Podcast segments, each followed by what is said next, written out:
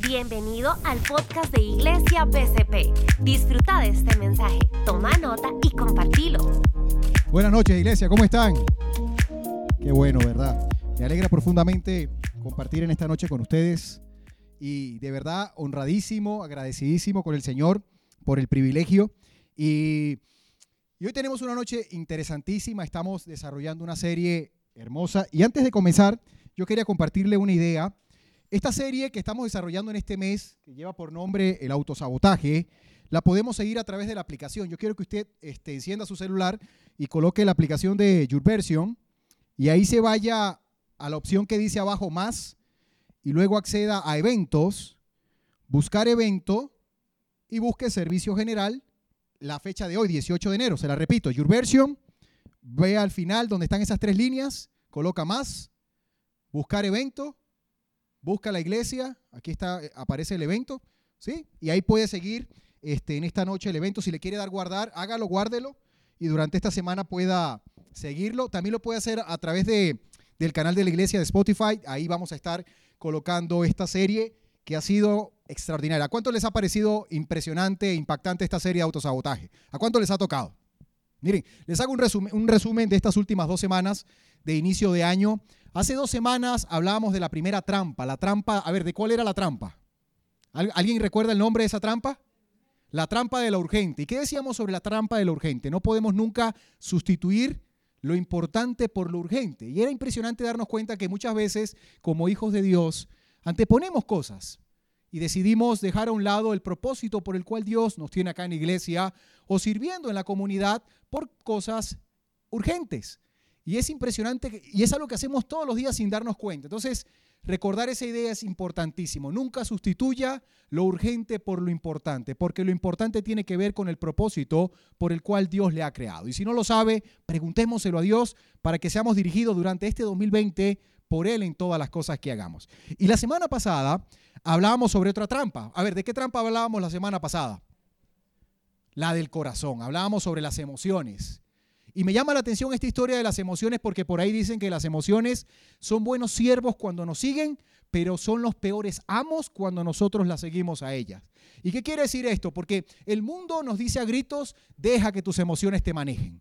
Deja que tus emociones dicten el rumbo de tu vida y es algo muy peligroso porque las emociones son indicadores. Y me llamaba poderosamente la atención el tema de las emociones porque una frase que decía el pastor Andrés el sábado pasado y era la siguiente, cuando tú logras atrapar una emoción y la llevas a la palabra de Dios, estás colocando una verdad eterna por encima de una emoción humana. Y eso es algo que tenemos que hacer todos los días. Por eso es tan importante leer la palabra diariamente en el devocional personal, en el altar familiar, acá en la iglesia. Y es algo que tratamos de hacer e impulsar en familia vida con propósito. No podemos dejar que nuestras emociones nos controlen. Tenemos que permitir que Dios nos dirija y podamos, y podamos con ello tomar buenas decisiones en la vida. ¿Estamos? Y hoy vamos a hablar sobre una trampa que es impresionante lo que el enemigo y, y, el mundo está haciendo a través de ella. Vamos hoy a hablar sobre la trampa de la deuda. Vamos a hablar sobre la trampa de lo que debemos diariamente, porque no solo muchas veces debemos finanzas, debemos dinero, también debemos tiempo, también debemos espacios, también debemos decisiones, también debemos resoluciones del año pasado que no quisimos hacer y que en este arranque de 2020 tenemos que hacer algo con ello. Y miren, para comenzar, quiero contarles una historia personal. Hace, hace unos 3, 4 mesecitos en casa llegó un visitante inesperado. Así como lo escuchan, a eso de las 10, 11 de la noche estábamos mi esposa, yo, Caro y yo acostaditos ya descansando, Sofía dormía también. Todos estábamos descansando y de repente se escuchó en una pared. Y mi esposa, ¿qué es? Y yo, nada, nada, duerme, duerme, eso no es nada. Y al día siguiente, otra vez. Y por allá. Y no, no, algo está pasando en esta casa.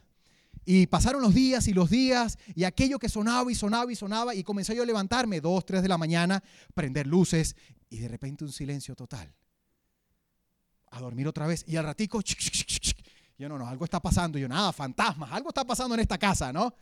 Y después de días, les confieso, fueron como dos semanas de intensa búsqueda. Empezamos a conseguir pequeños regalitos de este tamañito, color negro, en muchos lugares. Y dijo mi esposa, pues nada, tenemos una rata en la casa, tenemos un ratón en la casa.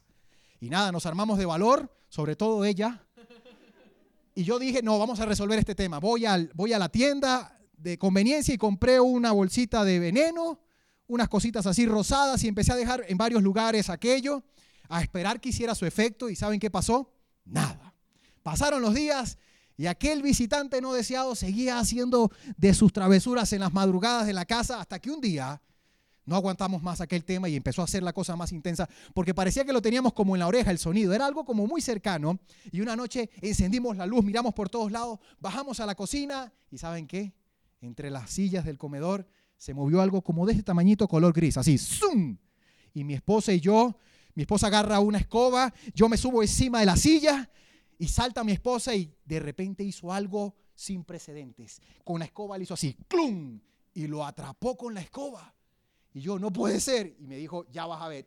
Y sonó aquello. Y yo, lo mató. Y yo no. Yo no fui. Pero, lejos de haber puesto trampas y venenos, la trampa de mi esposa no falló. Finalmente sacamos aquel ratón muertecito y logramos poder descansar durante esos días.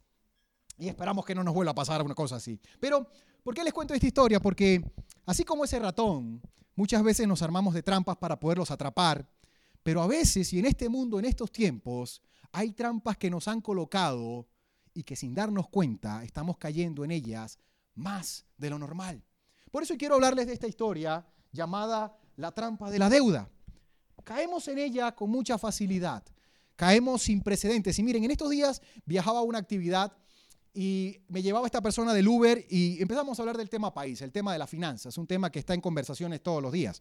Y esta persona me decía, me, lo dijo en una frase, me dijo así, eh, el costarricense moderno viaja en un vehículo financiado sobre una autopista financiada por el Estado, pagada con eurobonos, y acaba de salir de una gasolinera pagando gasolina con tarjeta de crédito financiada, rumbo a una venta de muebles, abrir una línea de crédito para amoblar su casa financiada, de regreso a su casa, en cuyo caso está pagando una hipoteca de 30 años, financiados, y todo esto sin saber si podrá o no pagar.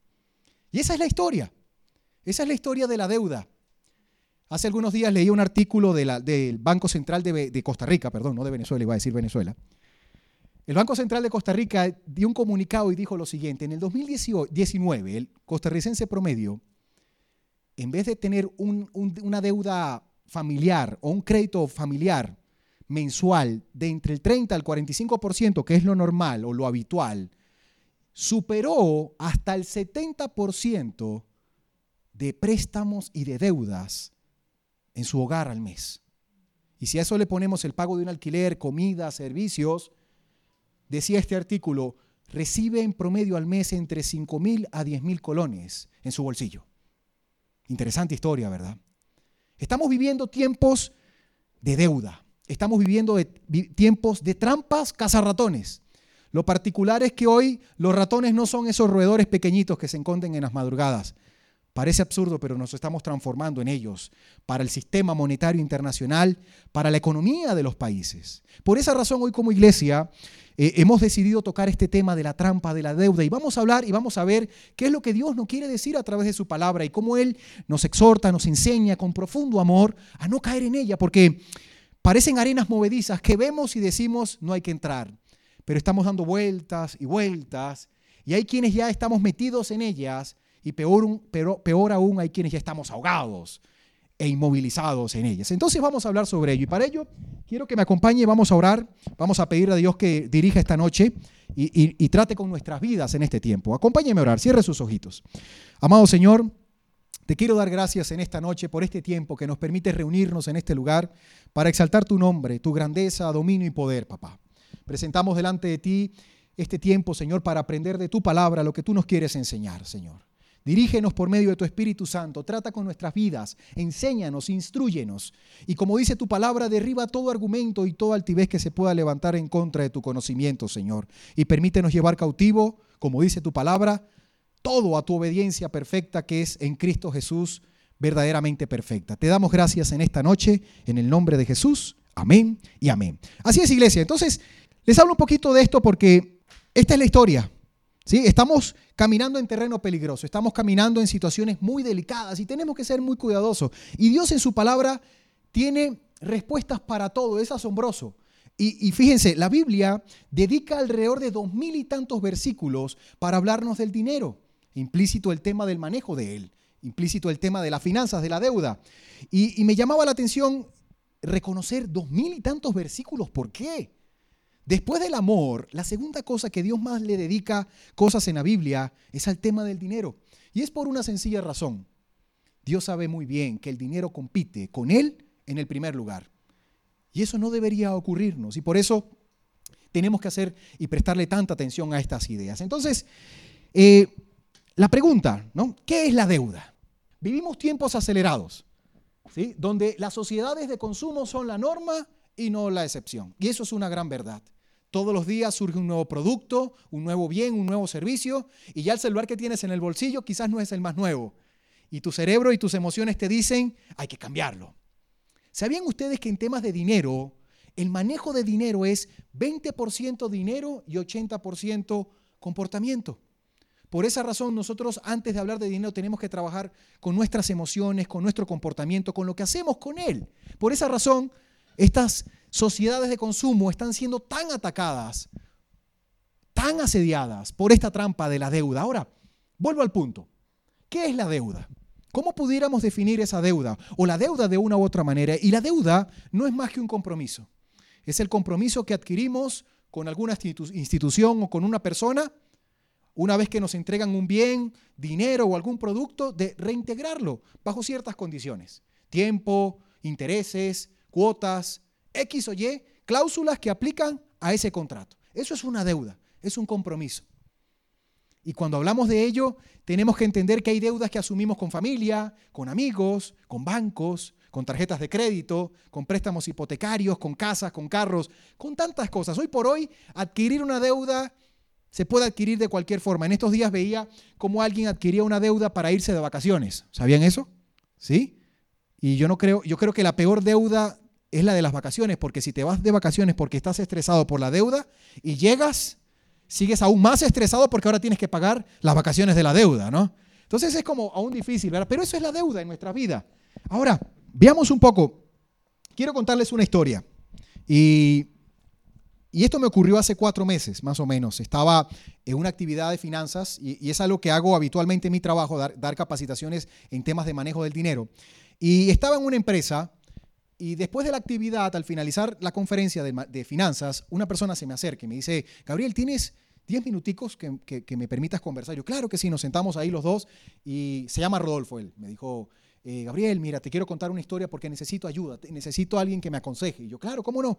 Y ahí conversando me compartió su historia. Rodolfo, un señor ya de edad, tres hijos, divorciado una vez, viviendo en una casita me, cuenta, me comparte lo que le ha ocurrido en los últimos años y me lo, me lo ilustra de una manera muy sencilla. Me dijo, antes de trabajar en esta empresa, estuve en una gran empresa muy reconocida, llegué a ser gerente de un área, ganaba un muy buen salario, pero producto de malas decisiones empecé a jugar lotería, el azar, los vicios y empecé a perder paulatinamente el dinero. Y después de perder el dinero empecé a ocupar el dinero de otros y empecé a endeudarme, al punto de llegar a perder mi matrimonio, la relación con mis hijos y finalmente mi trabajo. Hoy por hoy trabajo como montacarguista en esta empresa. Después de ser gerente, decía él, trabajo como montacarguista y el dinero que recibo al mes son 4 mil colones porque todo se me va en deducciones. ¿Y por qué te quiero pedir consejo? Porque te escuché hablar y lo que decías tenía sentido, porque la recomendación que me dio una persona hace algunos días no me pareció muy sabia. Esta persona le dijo lo siguiente, Rodolfo, ¿por qué no te quitas la vida? ¿Por qué no te suicidas? Porque finalmente si te suicidas, el seguro que tienes podrá cubrir la cantidad de deudas que puedes o no manejar y tus hijos podrán quedarse con la casa que estás pagando. Así se lo ilustraron. Y con lágrimas en los ojos él me decía, yo siento que no es lo que Dios quiere en mi vida. Pero me confesó algo adicional, me dijo, pero me llegué a parar al frente del puente. Y lo he intentado hacer dos veces, pero no he podido, no he tenido para lanzarme. No lo he logrado hacer. Y cuando él me decía eso, la piel se me erizaba y yo decía, hay que hacer algo. Definitivamente, el enemigo hoy no nos está atacando a través de sortilegios, brujería y cosas por el estilo. No. El enemigo va innovando y va cambiando. Y hoy por hoy, la mejor forma de acabar con una familia, con un matrimonio, con una sociedad, son cosas como estas. La deuda. Siete de cada diez parejas a nivel mundial dicen que la principal causa de sus conflictos matrimoniales son temas relacionados al dinero. El divorcio no ocurre principalmente por la infidelidad, ocurren por el mal manejo de nuestras finanzas, de nuestro dinero.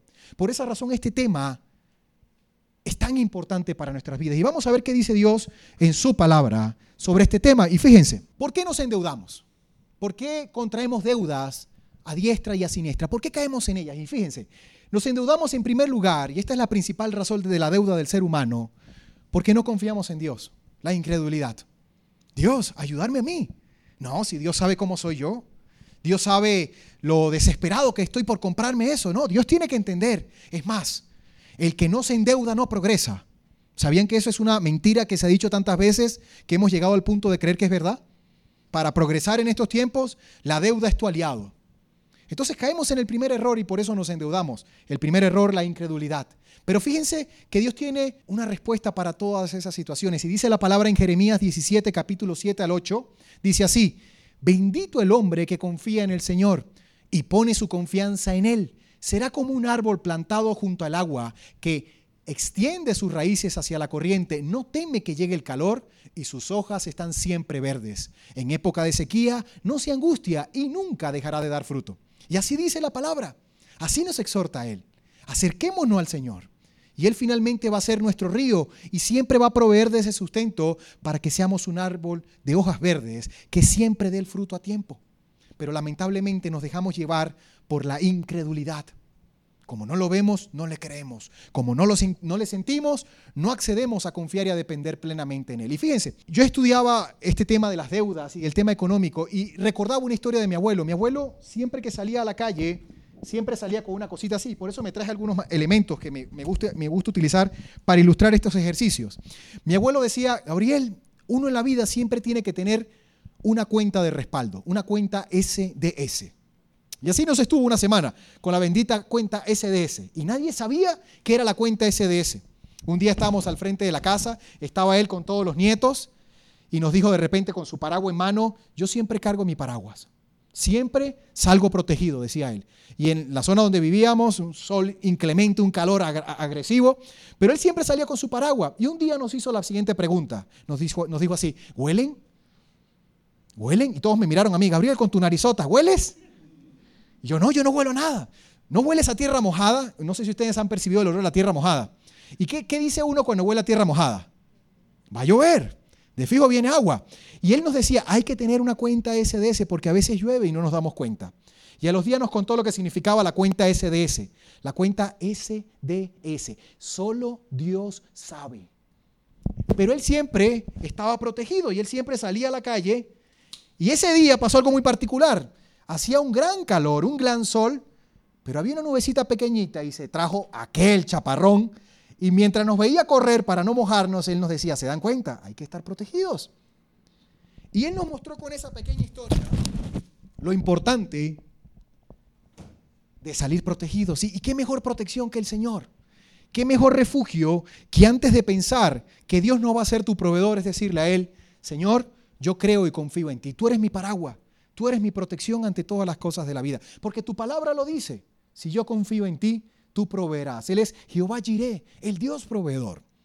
Y esta es la primera razón por la cual nos endeudamos. La segunda razón, nos endeudamos porque no ahorramos. No ahorramos. No ahorramos porque nunca le vemos una razón de ser. Pero ¿saben qué es interesante del ahorro?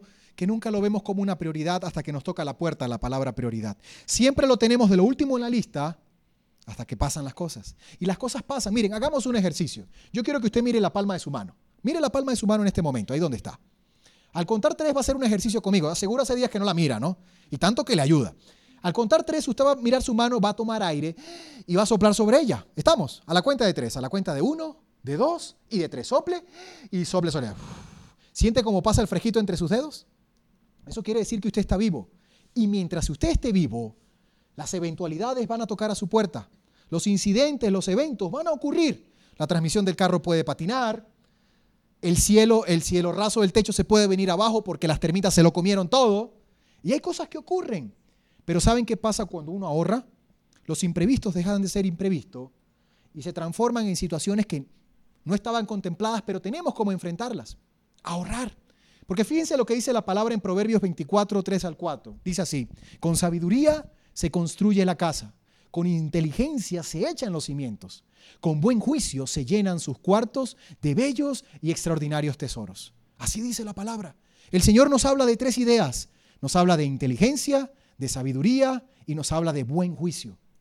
Por eso, antes de pensar en deudas, reconozcamos que necesitamos inteligencia, sabiduría y buen juicio.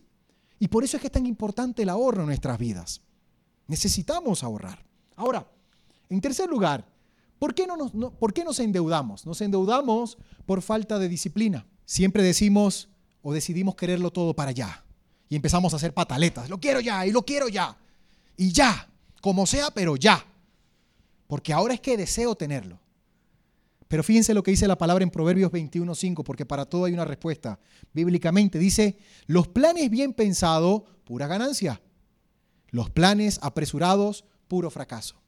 Puro fracaso. Queremos todo para allá, la falta de disciplina. Y te cuento una historia personal. A mí me encantan las historias. Eh, hace algunos años estábamos en Venezuela. Mi esposo y yo teníamos una empresa, una farmacia, el negocio familiar, y todo marchaba muy bien.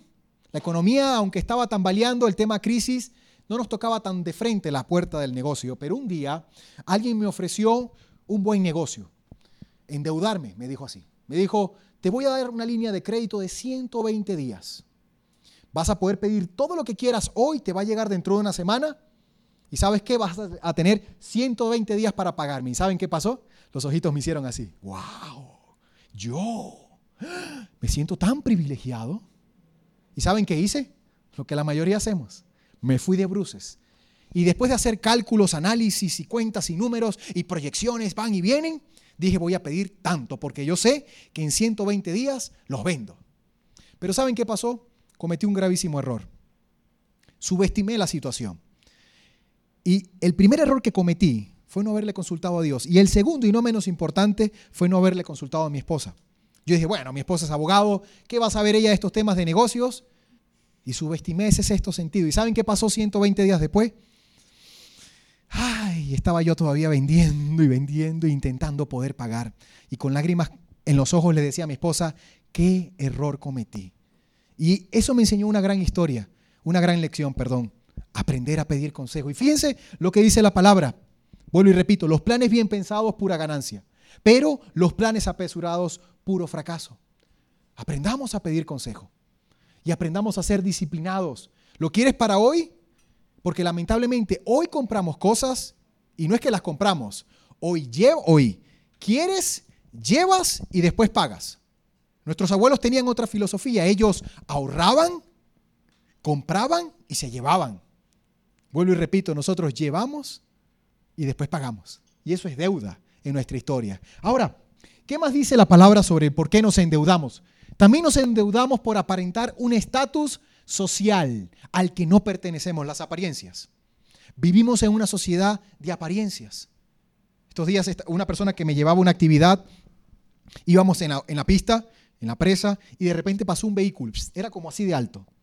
Tenía cuatro tubos de escape, era una cosa espectacular. Pasó, zoom, y la persona apenas lo vio me dijo, ¿sabe de quién dueño ese es, dueño ese vehículo? Y no, me va a decir el nombre de alguien famoso, alguien, alguien reconocido en la ciudad. Y me dijo, la máquina financiera más poderosa de este país. Y yo, ¿quién? El banco. Yo, sí es verdad.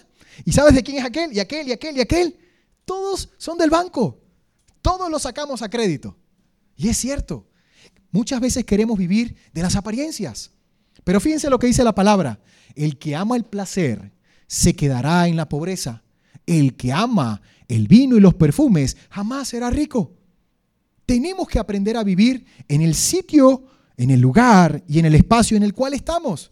Claro está, sin poder, ah, sin poder, sin desear, no está mal aspirar a más. Eso no está mal.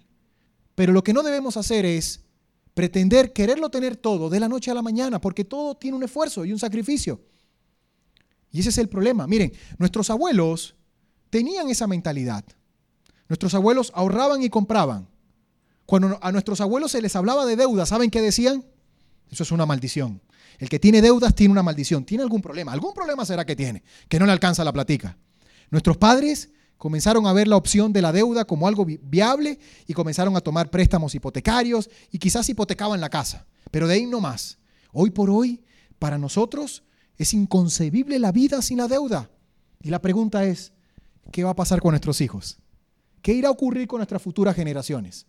¿Será que a los 16, 18 años ya tendrán su futuro comprometido?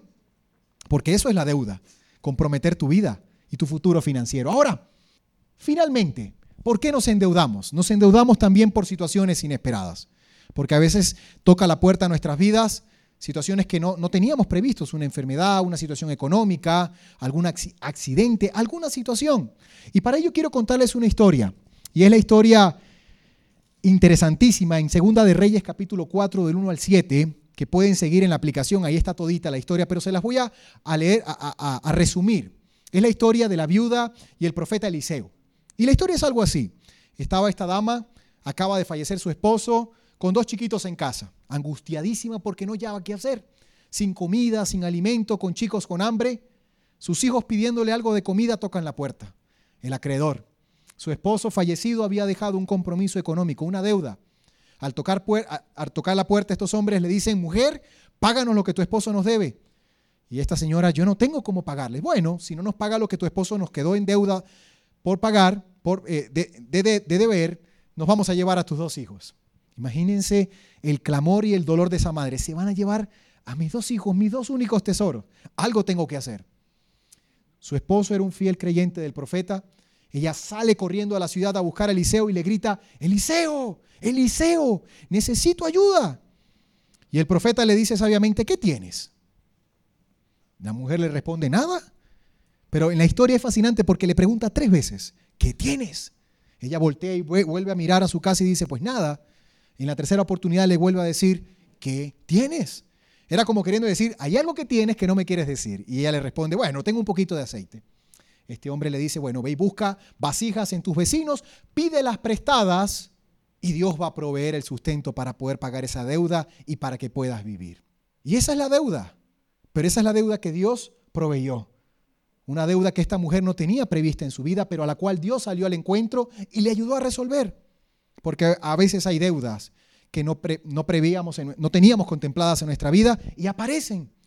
Pero estas cinco razones son cinco eventos que pueden tocarnos las puertas en algún momento de nuestras vidas. Y surge la pregunta, ¿estás endeudado? ¿Te has endeudado alguna vez en tu vida? ¿Será que por alguna de estas razones? Yo te quiero invitar a que durante esta semana puedas meditar sobre esta idea y puedas, si no lo has hecho o no te ha ocurrido, compartirlo con, con tu familia sobre cómo y qué hace la deuda en nuestras vidas. ¿Me van siguiendo? Ahora, Quiero hablarles un poquito sobre las consecuencias de la deuda. ¿Cuáles son las tres consecuencias o las tres principales consecuencias que la deuda acarrea en nuestras vidas y en nuestras emociones? Miren, la principal consecuencia de la deuda se llama la esclavitud. Y quiero, que, quiero ilustrárselos de una manera muy sencilla, porque la palabra tiene un versículo clave para esto. Está en el libro de Proverbios. Proverbio 22, 7 dice, porque el que pide prestado se hace esclavo del que presta. ¿Lo ven? Si yo le pido prestado a alguien, literalmente me estoy esclavizando ante esa persona. Y lo voy a ilustrar de una manera muy sencilla. Y le voy a pedir a Checho que pase un momentico acá. Porque él me dijo que le tenía miedo a la cadena. Y, pues, se delató solo, Checho. A ver, lo que voy a hacer en este instante es ilustrar esta analogía. Esta cadena que está acá se llama la cadena de la esclavitud. Y miren lo que ocurre acá. Tranquilo, Checho no haga para el entreno. Ahí está. A mí me encanta ilustrar las ideas. Entonces, muchas veces cuando nos endeudamos, no nos damos cuenta que lo que hacemos es esto en nuestras vidas. Pero hasta aquí todo está bien porque alguien así puede sobrevivir. ¿Sí? Y ese es el primer día de la deuda. Pero lo que ocurre después del primer mes o después del primer atraso, porque los bancos ya lo saben, los bancos saben que en algún momento tú te vas a atrasar y por eso reparten créditos a diestra y a siniestra. Cuando tú te atrases, el banco te va a llamar y te va a decir, págame lo que me debes. Tú posiblemente le vas a decir, es que no puedo ahorita, es que me atrasé. Ah, no se preocupe, eso va para intereses. Y eso se va a acumular. Hasta esta llamada se la vamos a cobrar, usted tranquilo. Y lo que ocurre en ese momento es que ocurre lo que está en la palabra. El que pide prestado se hace esclavo del que presta.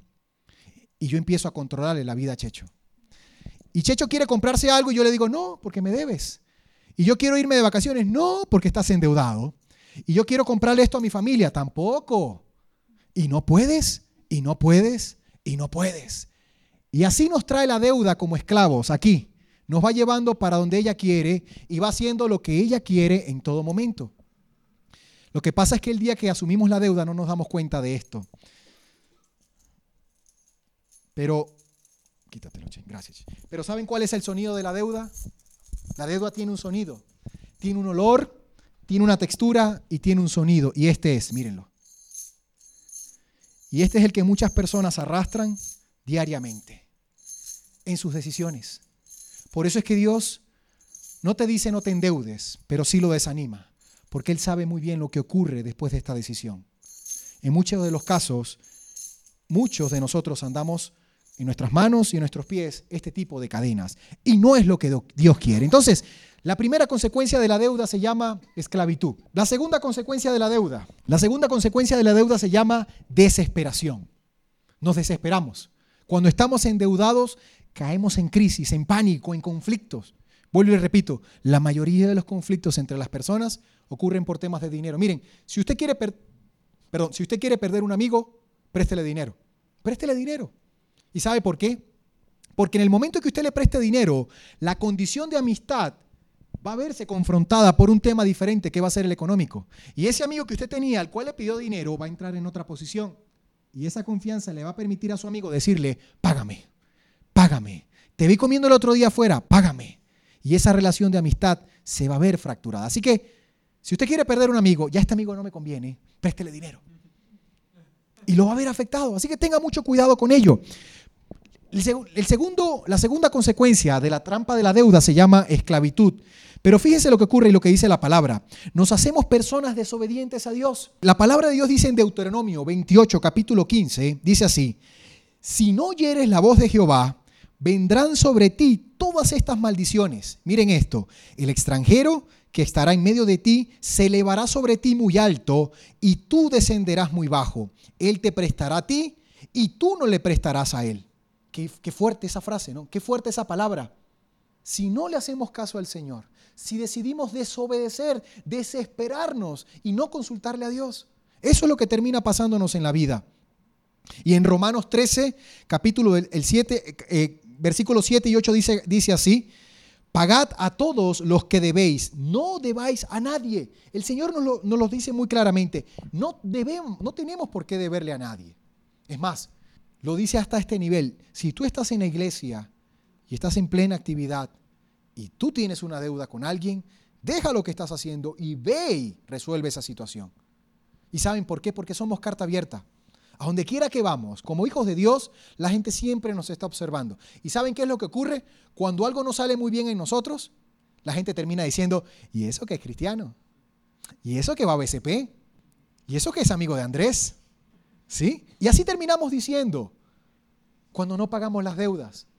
Si usted tiene una deuda o un compromiso, usted al hacerse cristiano entró en un nuevo nivel, en un mayor nivel de responsabilidad, y es el honrar toda y cada una de sus deudas. Ahora, finalmente, ¿cuál es la consecuencia, la tercera consecuencia de la deuda, de la trampa de la deuda? Es que caemos en la incertidumbre. Y es, hacemos presunción del futuro. Muchas veces nos endeudamos y decimos, no, yo lo voy a pagar. Yo tengo un trabajito, tengo estabilidad, yo me voy a meter en esta deuda porque yo sé que voy a poder pagar esa deuda. Pero ¿saben qué ocurre? Que muchas veces presumimos de algo que no sabemos. ¿Alguien tiene el trabajo seguro? ¿Alguien tiene un contrato definido, intocable, intachable, incuestionable? Nadie. Nadie tiene garantías de lo que va a ocurrir el día de mañana. Fíjense la historia de la, de la viuda y Eliseo. ¿Qué podía haber pensado esa viuda que su esposo iba a morir y le iba a dejar ese regalito de viudez? ¿Lo ven? Entonces, la tercera consecuencia de la deuda es que hacemos presunción del futuro y caemos en una seria incertidumbre. Pero fíjense lo que dice Proverbios 27.1. Dice así, no te jactes del día de mañana, porque no sabes qué dará en sí el día. No podemos. Tenemos que pensar más bien si Dios quiere, si Dios lo permite, Mi esposa siempre me corrige cuando yo digo algo que va a ocurrir, ella siempre termina diciéndome, si Dios quiere, si Dios así lo propone. Y es muy cierto. Muchas veces asumimos que mañana vamos a tener el día resuelto, pero ¿alguien tiene un segundo de vida ganado? ¿Alguien tiene un día más? Nadie. Entonces, tres razones por las cuales vivimos de esas consecuencias. Esclavitud, desesperación e incertidumbre. Y son tres sentimientos, son tres emociones que llegan a nuestra vida cuando caemos en la trampa de la deuda. Ahora, y esto es tan cierto que necesitamos hacer algo, porque si tú en este momento has caído en un tema de deudas, estás comprometido económicamente, emocionalmente o de una u otra índole con esta deuda, con la trampa de la deuda, Dios en su palabra tiene salidas. Dios en su palabra tiene formas para ayudarnos a enfrentar esta situación. Y quiero hablarte de siete pasos para salir de las deudas.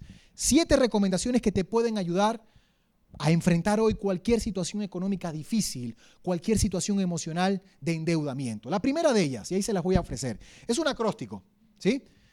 Y en estas letras está la respuesta, obedece. ¿Quiere salir de la deuda? Obedezca. Obedezcamos al Señor. La primera letra, la O. El primer paso para salir de deudas es ore a Dios. Pídale a Dios. Dios es el primero interesado en hacer que usted salga de las deudas porque Él quiere recuperar el primer lugar en su vida. Él quiere ser el primero y el último. Así que si usted hoy ha reconocido que está inmerso en una situación de endeudamiento y su vida está complicada, órele, pídele a Dios, llame a Dios. Dice la palabra, clama a mí y yo te responderé y te mostraré cosas que muchos otros no conocen. Dios puede darnos la salida a esas situaciones. Ahora, en segundo lugar, la B de obedecer. Busque reducir los gastos. Si usted está ahorita en deudas, lo que menos debe hacer es endeudarse más y lo que más debe hacer es hacer un ajuste en su casa. En estos días estábamos en la casa y nos planteamos todos como familia reducir los gastos. Y comenzamos por nuestra hija Sofía. Mi hija tenía la costumbre de meterse a bañar y decidir jugar. Y un día se antojó de querer jugar la sirenita. Y yo llego a casa y está Sofía bañándose y toco la puerta y le digo, Sofía, ¿qué haces? Jugando, me dice ella. Y yo, ¿y qué juegas, hija? Mira así el reloj, siete de la noche. Papá, la sirenita. yo, ah, la sirenita, ¿qué tal? Y yo, ay, ¿qué es ese juego de la sirenita? Papá, que hasta que no me convierta en sirena, no me salgo. Y yo, no, listo. Va a llegar la ella a la puerta aquí a tocarme, ¿no? Miro el reloj, cinco minutos, diez minutos, quince minutos, veinte minutos. Y uno, ya, ya, si no se convirtió, no lo logramos. Toqué la puerta y algo tengo que hacer. Y toqué la puerta, así puse voz seria. Sofía, te habla tu papá Tritón. Tienes que salir del baño ya. Ya eres la sirenita. Cerró la llave y se asomó. Y la cargué, ¿no? La enrollé así con la toalla, como si fuera una cola y la, acosté en la cama. Sí, papá, soy la sirenita. Sí, hija, totalmente la sirenita, ¿no? Entonces, tenemos que buscar la manera como reducir, pero lo que hicimos después fue animarla. Y le dijimos, hija, conforme reduzcamos el consumo de agua, todo aquello que podamos disminuir en consumo de agua y de electricidad, lo vas tú a ganar como la nueva fiscal de control de electricidad y de agua, en una cajita feliz. Le hicieron los ojos así. ¿En serio, papá? Sí. No, me metí yo a bañar. Me voy metiendo nada más y toca la puerta. Papá, ya, sal. Yo creo que me pasé, ¿no? Pero busquemos formas para reducir las deudas. Hagamos ajustes en el hogar. Si quieren salir a, comer afuera, mire, hagan lo que mi suegro decía. Queremos comer en la calle. Bueno, levanten las cuatro puntas del mantel y se la llevan al zacate y comen en la calle. Hay momentos en donde eso vale. Y miren, hace un tiempo lo hicimos en la casa, fuimos a un play a comer y es por hoy uno de los días que mi hija más recuerda, porque decidimos almorzar en un play. Reduzcamos los gastos. Busque maneras de reducir los gastos. Tercera, la E. Establezca un plan de gastos. La palabra te exhorta a honrar tus deudas. Recuerda, eres un hijo de Dios, eres carta abierta. Entonces, hagamos un plan. Hagamos ese plan tan necesario y hacer un plan es muy simple. Hay un método muy, muy interesante llamado el método de la bola de nieve y se los quiero compartir. No sé si han visto estas películas hollywoodenses que en el pleno invierno está el copito de nieve en la parte de arriba de la montaña y de repente sopla y se viene, se viene abajo aquel, aquella bolita de nieve y mientras va bajando va adquiriendo más nieve y más nieve y va y va y más grande y más grande y no sé por qué, pero siempre termina llevándose el pueblo con la avalancha. Siempre, ¿verdad? Bueno, esa misma analogía lo vamos a hacer con la deuda. Pagar deudas parte con ese principio. Haga una lista. Haga una lista de todas sus deudas, desde la más pequeña, como ese copito de nieve, hasta la más grande, la que es capaz de llevarse la casa. ¿Sí? Todas las deudas, desde la más pequeña hasta la más grande. Lo segundo que debemos hacer es hacer el pago mínimo de todas las deudas menos la más pequeña. Honrar nuestras deudas, haciendo solamente el pago mínimo, menos la más pequeña. Lo tercero que debemos hacer es agarrar el presupuesto familiar y todo eso que podamos ahorrarnos y atacar con toda la intensidad la deuda más pequeña. Y de repente, ¿sabe qué ocurre? Que usted de tener cinco o cuatro deudas, la deuda del polaco, la de la del catálogo, la del chino, la tarjeta, el carro y la casa, se quitó una. Y de repente ya usted no tiene cinco deudas, usted tiene cuatro. ¿Y saben qué ocurre cuando usted se elimina una deuda? Que su cerebro experimenta gratificación. ¡Wow! No tengo cinco, tengo cuatro, tengo menos. Así sea algo muy pequeño, pero tiene menos. Y el siguiente mes o la siguiente temporada hace exactamente lo mismo, con la salvedad de que ahora lo que ya no tenía que pagar en la más pequeña lo va a utilizar para adosárselo a la siguiente. Y fíjense cómo ocurre el fenómeno de la bola de nieve. En la tercera, más grande, más grande, más grande y más grande. Y cuando ya llegamos a la última, ya tenemos un músculo financiero para poder atacar esa deuda tan grande con toda la intensidad posible. Entonces, eso es un método bien sencillo, recuérdelo de esta manera, el método de la bola de nieve. Recuérdelo. Entonces, establezca un plan de pagos. La letra D, desarrolle un presupuesto. Y cuando yo hablo de la palabra presupuesto, mucha gente hace porque hemos utilizado mucho la palabra presupuesto para abusarnos. Nos, hemos hecho muchas veces daños con él. Pero el presupuesto es algo muy sencillo. El presupuesto es presuponer hacia dónde quiero que se vaya el dinero. Esa es la palabra presupuesto. Como lo diría John Maxwell, un presupuesto es decirle el dinero hacia dónde quiero que se vaya en vez de preguntarme hacia dónde se fue. Eso es. ¿Estamos? Un presupuesto es sumar lo que gano, sumar lo que gasto, compararlo y que al final me dé cero. Si me da menos de cero, auxilio, preocúpese. Pero ¿sabe cuál es la buena noticia? Que si usted hace el presupuesto por adelantado, por escrito y antes que le paguen, va a poder enfrentar esa deuda que va a venir el mes que viene. ¿Estamos? Entonces, cuarta letra, la D, desarrolle un presupuesto. Quinta letra, la E, hay que obedecer. Dice así, en venta todo lo que pueda. Venda todo lo que pueda, todo lo que usted pueda desprender de la casa. Si tiene que venderlo, véndalo. Pero quítese la pesadilla de las deudas de encima. Miren, hay cosas que tenemos en nuestra casa que tienen más de seis meses sin utilizarse. Ropa, ese multifuerza que compramos en una temporada que nos creíamos los fitness, que ahora solo sirve de tendedero de ropa. Véndalo. Hágale esfuerzo, véndalo. De seguro el remordimiento de haberlo vendido hace que meta las tenis en el bolso y al día siguiente salga a hacer algún deporte. Pero venda algo.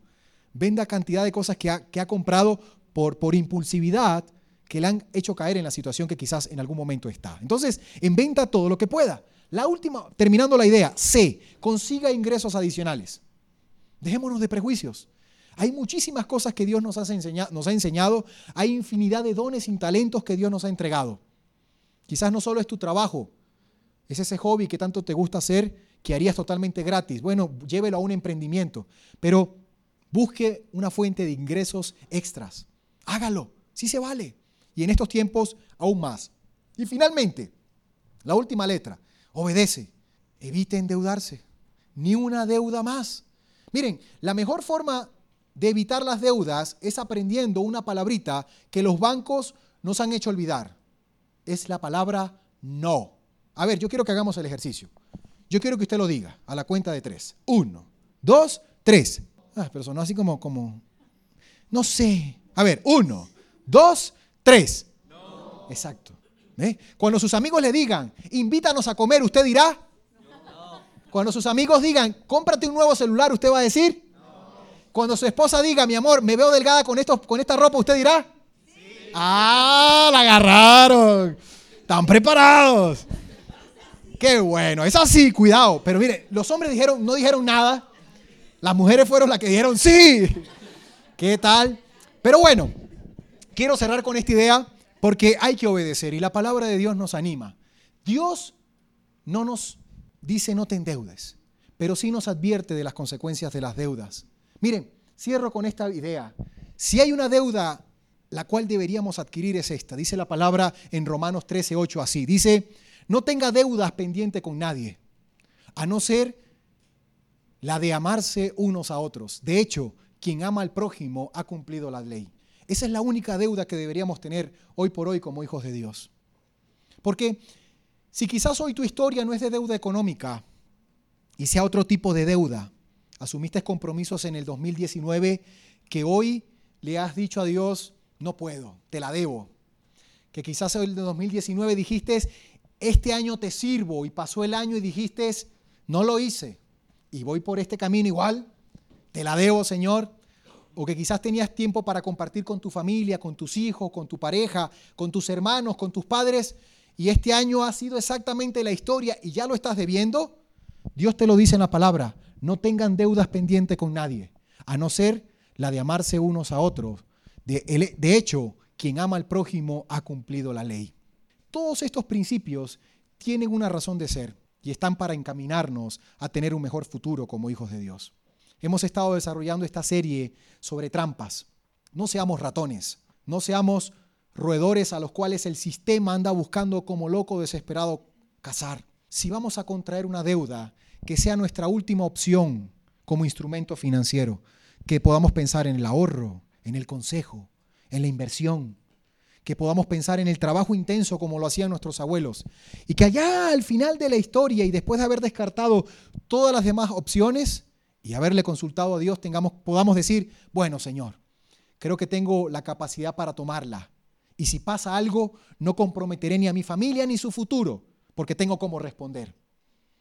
Pero si aún así no tenemos esa certeza, recordemos que Dios lo dice en la palabra. No tengas deuda alguna, solo una, amarse el uno al otro. Porque quien cumple eso ya cumplió hasta con la ley. Imagínense ese nivel. ¿Estamos? Quiero pedirte que te pongas de pie un segundo, porque quiero que estemos orando por esto. Y quiero que presentemos esta idea delante de Dios. Y si algo en esto Dios ha tratado en esta noche en tu vida, quiero que se lo digamos a Él. Quiero que ahí donde estés puedas decirle a Dios, Señor, yo te quiero dar gracias, Padre, por tu palabra. Quiero reconocer que en el, en el, pasado he tomado malas decisiones financieras y emocionales en mi vida. Que probablemente, Señor, me he dejado llevar por la ambición, me he dejado llevar por las apariencias, por la falta de ahorro, por el qué dirán, por la insensatez, Señor. Pero hoy, Señor, te quiero pedir, Padre, que en este 2020 que apenas comienza, yo pueda vivir lejos de la trampa del, endeudamiento. Que yo pueda, ante la deuda, decir, ¿qué piensas tú primero, Señor? Que yo ante la deuda pueda primero consultarte a ti y ver lo que dice tu palabra y poder estar tranquilo que tú eres el Dios proveedor en todo lo que yo hago. Señor, que como dice tu palabra, tú vayas delante mío, abriendo puertas que yo no puedo abrir y cerrando puertas que yo a veces no quiero cerrar y muchas veces son deudas que mis ojos se quieren, con los que mis ojos se quieren deleitar. Pero mi corazón y mi fe en ti me dice muy en lo profundo que no lo haga. Señor, te quiero pedir en este año que me ayudes a ser sabio, no en mi propia opinión, sino en lo que dice tu palabra, porque en tu palabra está la respuesta a todo. Y Señor, si en este año que acaba de terminar, 2019, yo quedé en deuda contigo por esos compromisos que asumí en el altar contigo. Si yo quedé en deuda contigo o con mi familia por, esas, por esos momentos que dije que iba a compartir, por esas acciones que dije que iba a hacer, o por eso que me comprometí a hacer y que finalmente no hice y quedé en deuda. Yo quiero pedirte, Señor, que me perdones. Perdóname, Señor. No soy perfecto, Señor. Te necesito y necesito que me ayudes a caminar, Señor. Necesito que me ayudes a transitar en esta senda rumbo a parecerme cada día más a tu Hijo Jesús.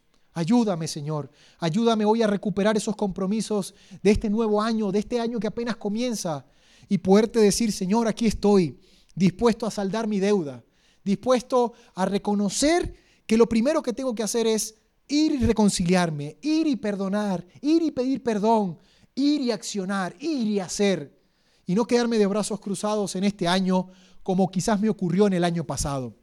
Y si alguna deuda financiera o económica tengo, ayúdame Señor, ayúdame a pagarla, ayúdame a ser responsable y que cuando las personas me vean pagándola, visitando al banco, llamando al, al acreedor, a la persona a la cual le debo, antes que me llame, pueda esa persona reconocer que existe un Dios que es real y habita dentro de mí que existe un Dios que se ha manifestado en mi vida y que me ha mostrado cuál es el camino porque soy carta abierta al mundo, porque soy sal y luz a las naciones y porque necesito reflejarte a donde quiera que vaya.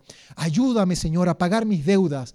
Ayúdame, Señor, a honrar mis compromisos, Señor, para que el día de mañana yo pueda dar testimonio de que tú eres mi Dios proveedor, mi Jehová Jiré, el Dios que me provee en todo momento, Señor. Te doy gracias por ello en esta noche y reconozco que te necesito en todo momento. Gracias, Padre, en tu precioso nombre, en el nombre de Cristo Jesús. Amén y amén. Muchísimas gracias, iglesia. El Señor les bendiga grandemente. Esperamos que este podcast haya sido de bendición para tu vida. Suscríbete, descárgalo, compartilo y hagamos que la palabra de Dios llegue a más personas. Somos familia BCP. Vení tal como sos.